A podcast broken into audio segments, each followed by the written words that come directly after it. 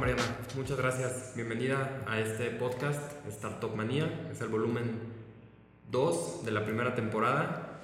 Estamos con Mariana Castillo, fundadora de Ben Frank. Hola Aníbal, muchas gracias por considerarme para tu primera temporada. Al contrario, desde que, desde que vi la página por alguna extraña razón me topé con ustedes, me encantó lo que están haciendo y además las vi pichar cuando estaban en Numa, que pasaron un proceso de aceleración, tengo entendido y me encantó las historias que contaron, me encantó la energía que transmites tú y tu socia. Y que ahorita quiero que me cuentes más también acerca de, de la historia de cómo fundaron la empresa. Y desde entonces me quedó muy grabado y me recomendó Beto Padilla contigo. Me dijo, deberías entrevistar a Mariana, es una súper emprendedora, vale la pena que, que sea parte de, de, esto y mil gracias por, por aceptar esta invitación. No, hombre, encantada. Quiero empezar con algo que me llamó la atención en, en, tu perfil de LinkedIn y es que tu primer trabajo, o al menos uno de tus primeros trabajos, es de que fuiste barista durante casi dos años en España. Sí. Eh, la historia de cómo acabé en Starbucks es, es chistosa. En realidad yo eh, decidí retrasar un año eh, mi entrada a la carrera y estaba convencida que quería viajar por el mundo y para viajar por el mundo necesitaba dinero. Y entonces empecé trabajando en un call center entre semana y los fines de semana trabajaba en Starbucks, con lo cual estaba agotada todo el tiempo. No era muy funcional hacer eso. Eh, eventualmente me salí del call center después de unos 3, 4 meses y me quedé de tiempo completo en, en Starbucks. Pero te habías ido a viajar y para eso te fuiste a España. ¿Vivías no, en México o en dónde vivías? No, de hecho, eh, mis papás, desde que yo tenía 10 años, nos fuimos a vivir fuera. Entonces vivimos cuatro años cerca de Houston, en Estados Unidos, y luego nos fuimos a Madrid. Yo acabé prepa ahí y fue cuando dije, me quiero ir a viajar seis meses y para eso necesito dinero. Y al final no me fui a viajar y me quedé trabajando todo, más de un año ahí en Starbucks. ¿Cuál fue la razón por la que dejaste ese sueño de viajar y te quedaste mejor trabajando como barista y además ya habías estado trabajando, como, ya estabas trabajando como tiempo completo? ¿Cuál fue la razón por la que dejaste de esa oportunidad? Eh, realmente fue un tema de la, las circunstancias personales a las que, que cambiaron un poquito. Eh, al final, en, en lugar de quedarme a estudiar la carrera en Europa, me regresé a México a estudiar la carrera y, y, mis papás justo estaban dejando sus negocios en España, entonces sabía que llegar a México y no tener coche y todo eso iba a ser más complicado, entonces decidí quedarme el año completo para poder comprarme un coche cuando estuviera acá. Cambiaste el viaje por un coche. Así es, me, me sirvió para viajar de Santa Fe a... No, no, no diría que es una buena inversión, sinceramente, pero bueno. Sí, yo supongo que no tienes coche y te mueves en la condesa más fácilmente. Pues más o menos, tengo un coche compartido, pero no, procuro no usarlo. Muy bien. ¿Qué, ¿Qué, te marcó de esa época que estuviste trabajando como barista? Creo que, el, y, y, y, me encanta el café y además creo que soy fan de la marca Starbucks, eh, pero además de eso, eh, creo que es un trabajo cansado, debe ser un trabajo muy pesado. Ves a quizás cientos, si no miles de personas al día. Eh, pero a la vez tienes que mantener esta pues, siempre sonrisa y estas ganas de atención y, y además es un trabajo muy eh, repetitivo durante el día. Yo supongo que debe ser muy cansado, aunque nunca lo he hecho, a pesar de que me encanta el café es, y que es algo que me encantaría como aprender a hacer en, de una forma mucho más profesional. ¿Qué, ¿Qué, te marcó de esa época que, que hoy en día reconoces que es una, un valor o un aprendizaje muy grande que te, que traes contigo? Eh, la verdad es que yo diría muchas más cosas de las que pensarías. Para mí el tiempo en Starbucks, que para mucha gente es como, ah, es una chamba antes de la carrera X, me, me dejó un montón de aprendizajes. El primero que diría muy marcado es, eh, tu, tuve la oportunidad de convivir con gente que las aspiraciones profesionales que yo tenía y las que tenían ellos eran muy, muy distintas. Y el ejemplo más sencillo era, yo sabía que era una, chamba de un año para poder y luego irme a estudiar la carrera y para mí el no estudiar carrera no era un tema que no estuviera en mi mente. Eh, trabajando con gente que a, duras penas había acabado prepa o que no la había acabado y que era mi jefa y era un pues una oportunidad de convivir con gente con aspiraciones profesionales y con backgrounds muy, muy distintos y que al final en base al trabajo era quien se distinguía y no importaba realmente de dónde venías, ¿no? Como una, un, poco una democracia, una meritocracia muy, muy elemental. La verdad es que hay un ambiente increíble, por lo menos en mi tienda donde yo estuve, eh, disfrutaba mucho el trabajo, era muy cansado. Yo los primeros dos meses llegaba a mi casa el sábado y lo único que quería era pies en alto, o sea, estar ocho horas parado atendiendo gente es agotador, pero como que encuentras cierta felicidad en la rutina y en, es el cliente que ya conoces y ese es el que le gusta el chai latte con leche light y te sabes su nombre y para mí era un reto ese tipo de detalles porque la verdad es que tengo muy buena memoria y entonces era como, hola Juan, ¿cómo estás? Este, sí, tu chai de siempre, sí, gracias. Y entonces pues esas experiencias en las que le vas marcando un poquito la vida a la gente de una manera muy sencilla porque sirves café, pero para mí era como algo que me gustaba y siempre me ha gustado mucho la atención al cliente. Cuando regresas a México, llegas a hacer la carrera, estudiaste economía sí. y supongo que esas son parte de también las, las, las expectativas de, de, lo que tú querías hacer. ¿Cuál, cuando estabas en Starbucks, cuando llegaste a México a estudiar esa carrera, ¿cómo te veías hacia adelante profesionalmente? ¿Cuáles eran tus aspiraciones?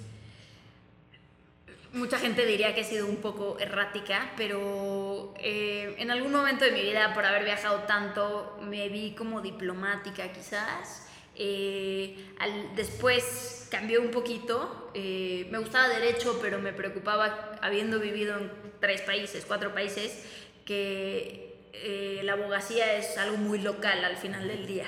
Entonces estaba yo entre relaciones internacionales y mi último año de prepa tuve un maestro de economía fantástico y la verdad es que es una carrera muy fuerte porque tiene matemáticas y veo que me puedo dedicar a muchas cosas. No tengo tan claro a qué es algo que me gustaría dedicarme, pero sí creo que esto me, me puede ayudar a escoger alguno de los varios caminos que te permite la carrera. Y entonces, sí pensando probablemente en un tema de Hacienda, de Ceresol o de Banco de México, eh, como que me empecé a enfocar en economía pero, pero no tenía tan claro exactamente qué. Creo que a los 18 es difícil saber lo que quieres. Sí, yo también pasé dos o tres ideas muy locas antes de entrar a, ingeniería en sistemas.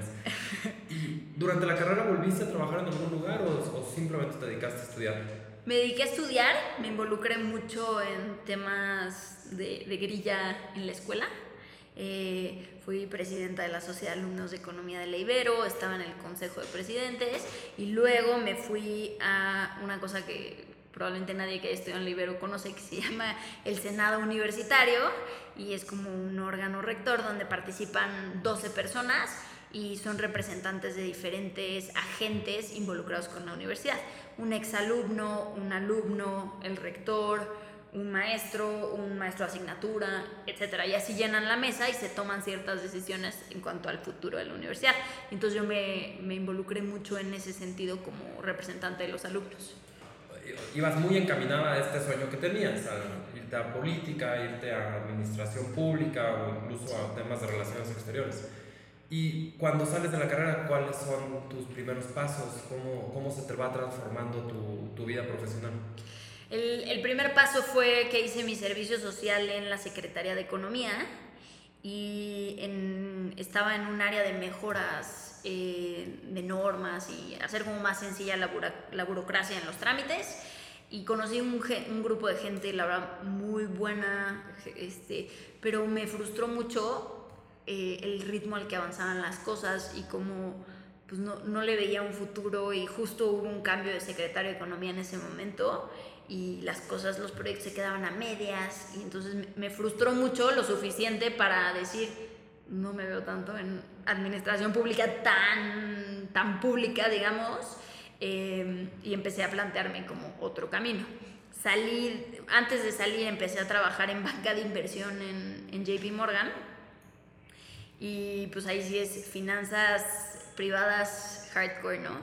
Y también me di cuenta que no era lo mío. Primero porque hay un tema de unos horarios que pues cada quien encuentra el balance de lo que quiere su vida y eso no era lo que yo quería, entonces muy rápido me di cuenta. Y por otro lado, todo mundo te dice banca de inversión, vas a aprender muchísimo, pero los primeros 6, 8 meses lo único que haces es mover presentaciones de PowerPoint sin tener nada, nada, nada de opinión ni nada de lo que va dentro de la presentación. Entonces yo no sentía que estaba aprendiendo en ningún momento y pues hacerlo a la 1, 2 de la mañana y no estar aprendiendo, pues no me veía yo haciéndolo, la verdad.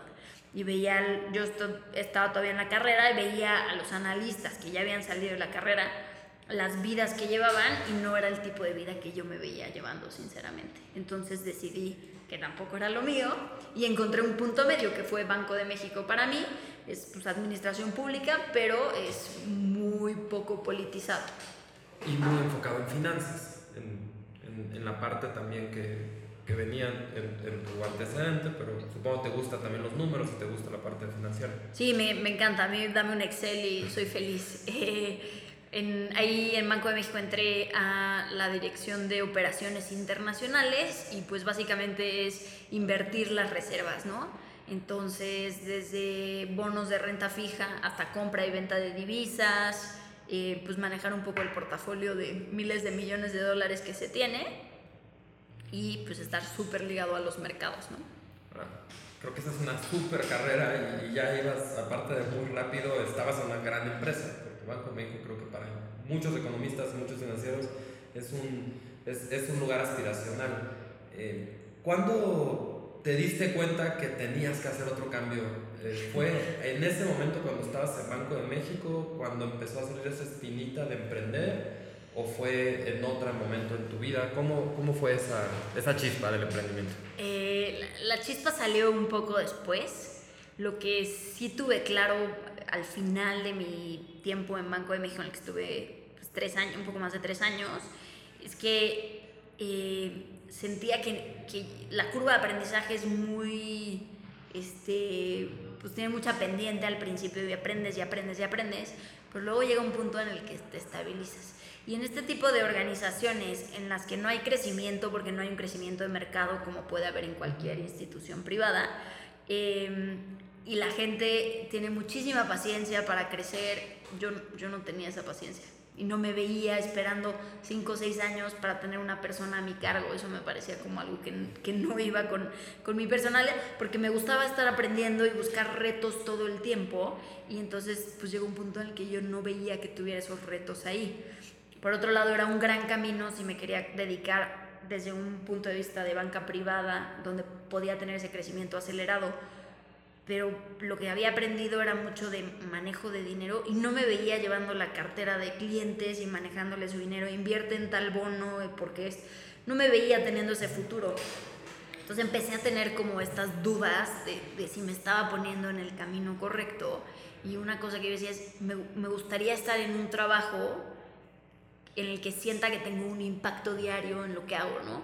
Eh, que, que, si no me voy, si no me paro yo a trabajar, la gente diga como, ¿y ahora qué hacemos? ¿no? Suena un poco egocéntrico, pero, pero sentir que, que estás aportando todo lo que puedes y que todas tus ganas se notan y que alguien como que las siente, ¿no? Y, y entonces me fui a estudiar una maestría ya pensando en eso sin saber exactamente hacia dónde lo iba a orientar, pero, pero ya tenía como ese, ese cambio de chip de lo que fuera que decidiera hacer después de la maestría, tenía que estar enfocado a, a, sentir que tenía impacto y que estaba, había oportunidad de innovar y que había oportunidad de cambiar las cosas, ¿no? porque en Banco de México no sentía eso.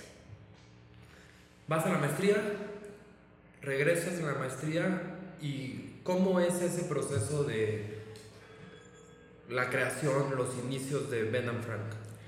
Eh, el, el, inicio de Ben and Frank fue durante la maestría.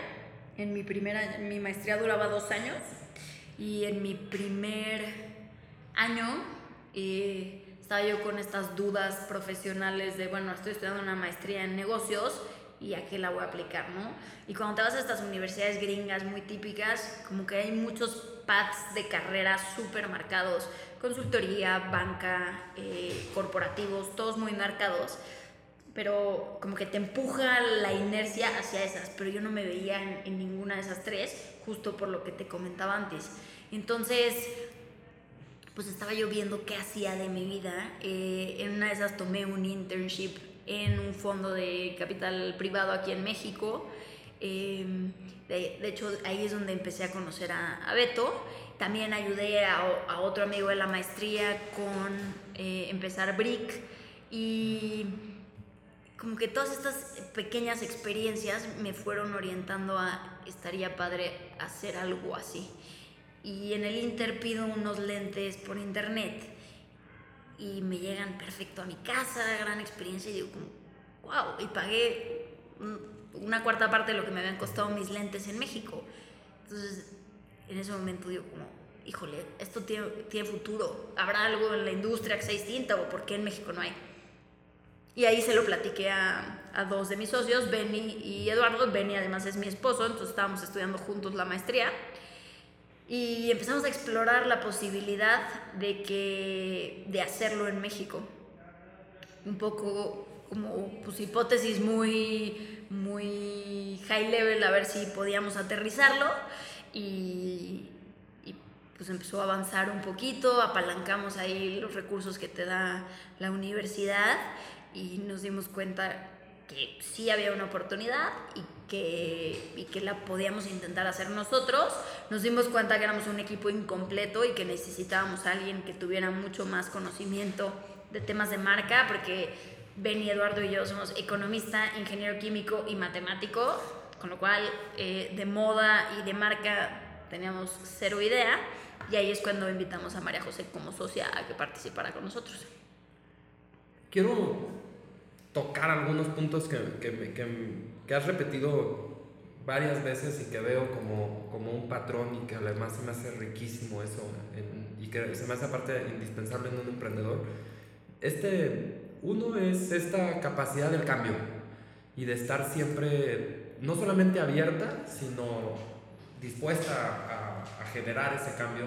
Y la otra es esta, y creo que es la palabra que más has repetido, es aprender. Eh, ¿Cómo, que, primero es, ¿qué, ¿qué ves tú en la parte de aprendizaje?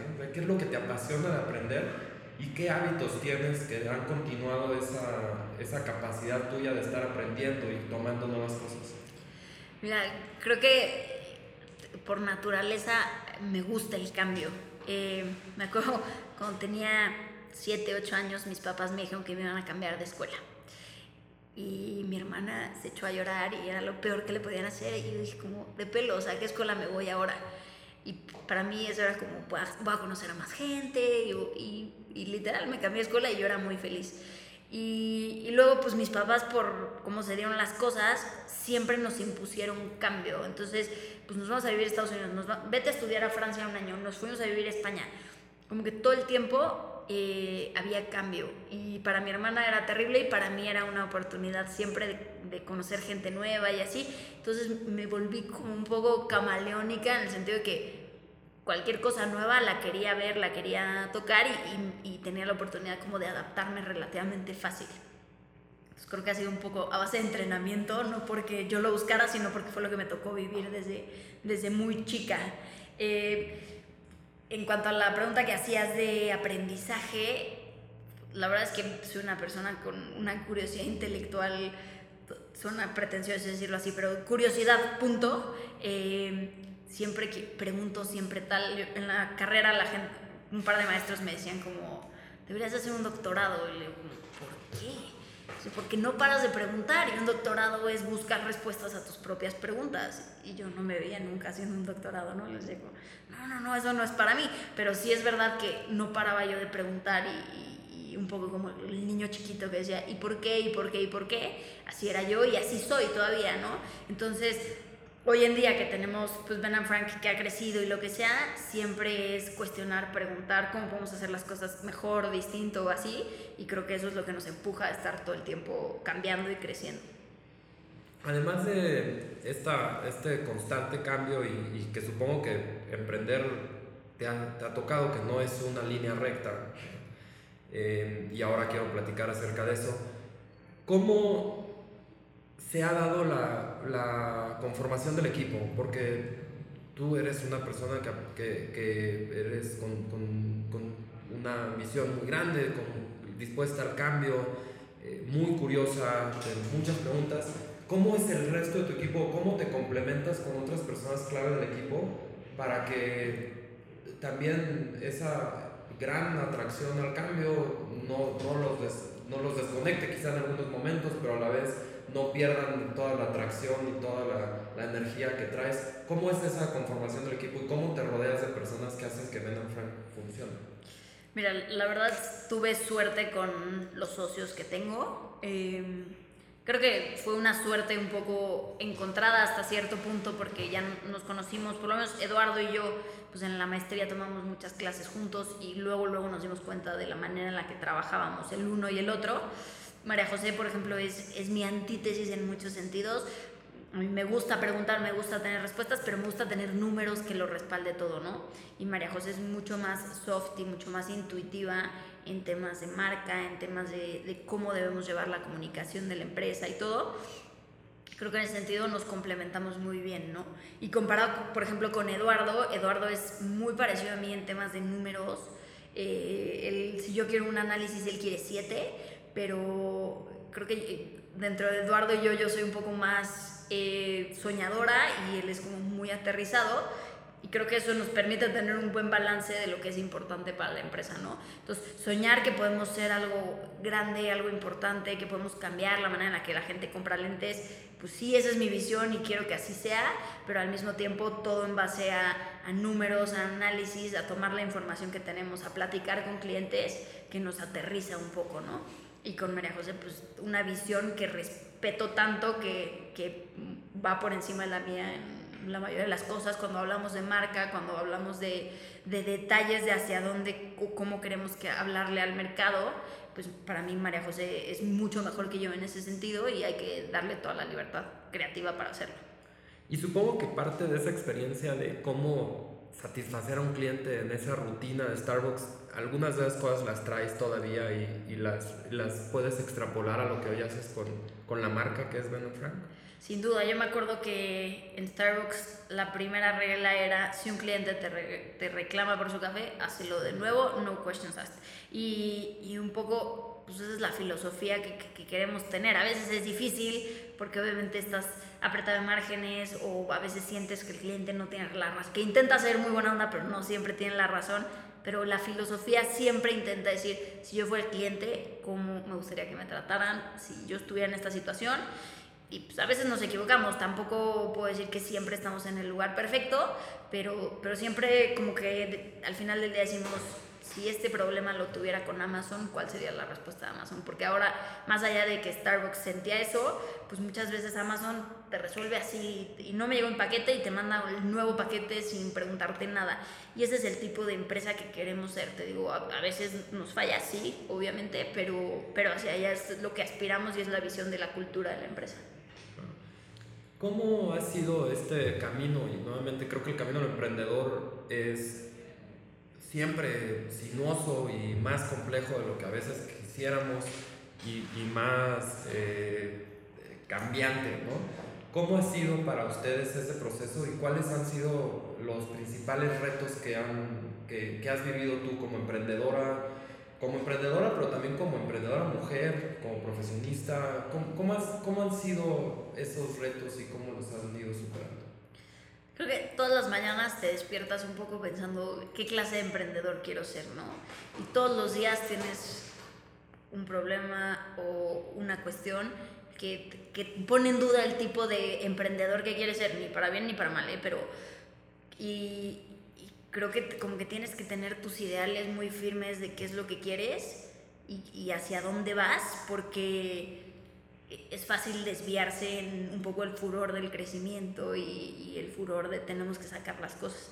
Creo que algo que a mí en particular me ha, me ha costado en este proceso de emprender es que los sentimientos cambian de, de la noche a la mañana y un día estás eufórico porque las cosas van increíbles y al día siguiente tienes un pésimo día de ventas, no entiendes por qué y, y, dices esto no va a funcionar, ¿no? Entonces como que es difícil ser equilibrado eh, y, y, decir como, bueno, ni ayer éramos los que vamos a cambiar todo, ni hoy somos una basura, ¿no? Y, y encontrar como cosas que te anclen a que no te dejes llevar por esos, eh, pues como montaña rusa, ¿no? Creo que el tener buenos consejeros, el tener buenos socios es lo que te permite que, que no te sumas en una depresión de repente. Y pues la verdad, todos los días hay retos, retos que yo jamás me imaginé que iba a tener. Retos muy sencillos como apareció una rata en la oficina y cómo lo soluciono, estás acostumbrado que alguien te lo solucione, hasta retos como, híjole, nos batearon un par de fondos levantando capital, ¿qué hacemos ahora, no? Y, y pues es, es, esta constante búsqueda de encontrar soluciones y, y, de no dejarte llevar por malas situaciones, malos momentos, porque siempre va a haber malos momentos. El emprendedor que te dice que todo es color de rosa es que, pues, no sé qué, qué clase de pastilla toma, pero, pero realmente eh, es, te, te, topas con problemas que nunca pensaste que te toparías y, y creo que el tener un, buenos consejeros y buenos socios es la diferencia para poder seguir empujando hacia el día siguiente que va a ser muy bueno, ¿no? Supongo que esta pregunta de qué emprendedor quiero ser, si es una pregunta que literalmente te haces. Eh, y sí. si sí es así, ¿cómo la respondes a ti? ¿Cómo te respondes a ti mismo? Eh, o sea, por ejemplo, una, una pregunta que, que nos hacemos de repente es, y, y me lo dijo una maestra en la maestría y me quedó muy marcado. En la vida hay líneas grises, ¿no? No todo es blanco ni, ni negro y la línea gris que es aceptable para mí igual y es inaceptable para ti. Y te, te pongo un ejemplo muy concreto. Eh, en México estamos muy acostumbrados al outsourcing de, de, la gente que trabaja, ¿no? Es más barato, los pones con un par de salarios mínimos en el IMSS y luego como asimilados al salario y pues está mejor, así no tienen PTU. Eh, es una línea gris. Muchas empresas lo hacen de todo tipo de calibres, ni buenas ni malas y pues muchas startups cortas de capital hace sentido hacerla. Te cuestionas qué clase de emprendedor quiero ser, qué clase de, de persona que da empleo quiero ser. Y pues estás corto de capital y quieres tener más recursos para poder dar más empleo, pero al mismo tiempo, pues ¿dónde está tu línea gris, no? En mi caso, todo el mundo está metido al 100% en el IMSS eh, aunque eso nos ha costado perder ventaja competitiva a veces al dar ofertas a los empleados porque la gente no lo valora, ¿no? Y ahí entras como en una discusión de, ¿le doy lo que valora o le doy lo que a largo plazo yo sé que es lo correcto? Le, no le puedo subir más el sueldo, entonces dejo ir a un buen empleado por eso. Ese tipo de líneas grises es, es donde tienes que preguntarte qué clase de emprendedor quieres ser y cada quien encuentra su respuesta y, y no hay una respuesta correcta, ¿no? Quiero pasar a una serie de preguntas que haré de una forma muy sistemática la mayor parte de los entrevistados y a veces puedes contestar con algo mucho más rápido o, quieres profundizar un poco en, alguna de ellas, puedes eh, tomar el tiempo que desees, ¿no? Pero, eh, ¿hay algún libro que te has encontrado que recomiendas o incluso que has regalado de forma recurrente a personas? Eh, es un libro que no he acabado de leer, pero lo que he leído me ha cautivado tanto que ya lo he regalado un par de veces. Se llama Give and Take de Adam Brandt. Y, y, toda la filosofía del libro me encanta porque básicamente dice que en la vida puede ser un giver o un taker. Y, a quién le va mejor, si a la gente que es un giver o es un taker. Y hace un análisis súper interesante de eso.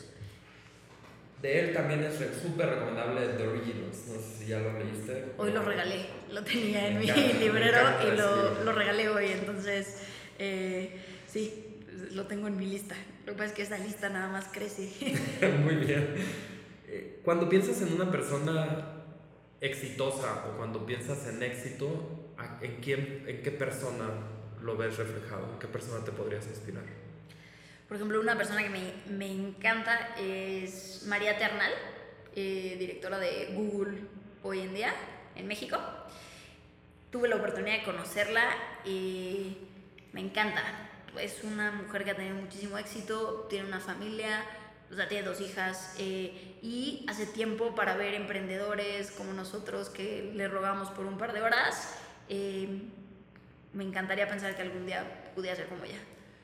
¿Cuál es el peor consejo que has recibido en toda tu carrera profesional, pero si lo puedes acotar a la parte de tu experiencia como emprendedora, ¿cuál sería?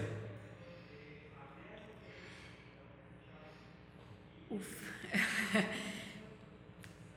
Creo que el, el, peor consejo en general es asumir que la gente con mucha experiencia sabe más que tú de tu negocio.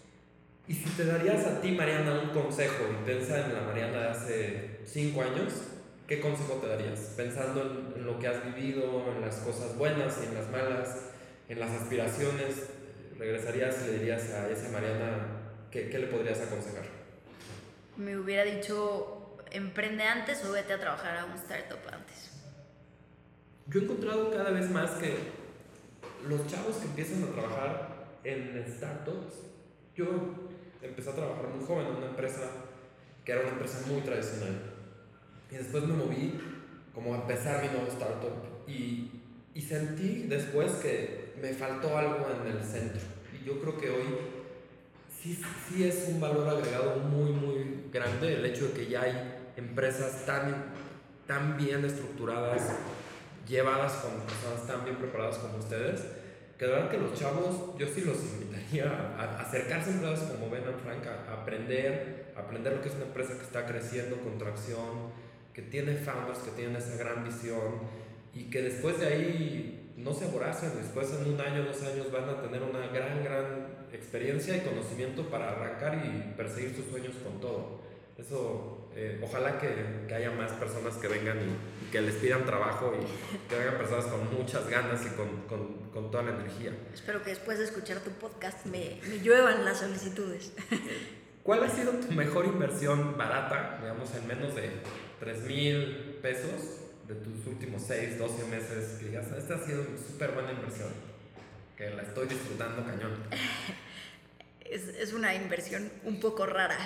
Eh, estaba yo aplicando a la maestría y pues para irte a estas maestrías la verdad es que son carísimas y, y es difícil de pagar, pero eh, estaba yo aplicando a la maestría y me invitaron, yo me iba con mi esposo y me invitaron a entrevistarme en otra escuela de negocios.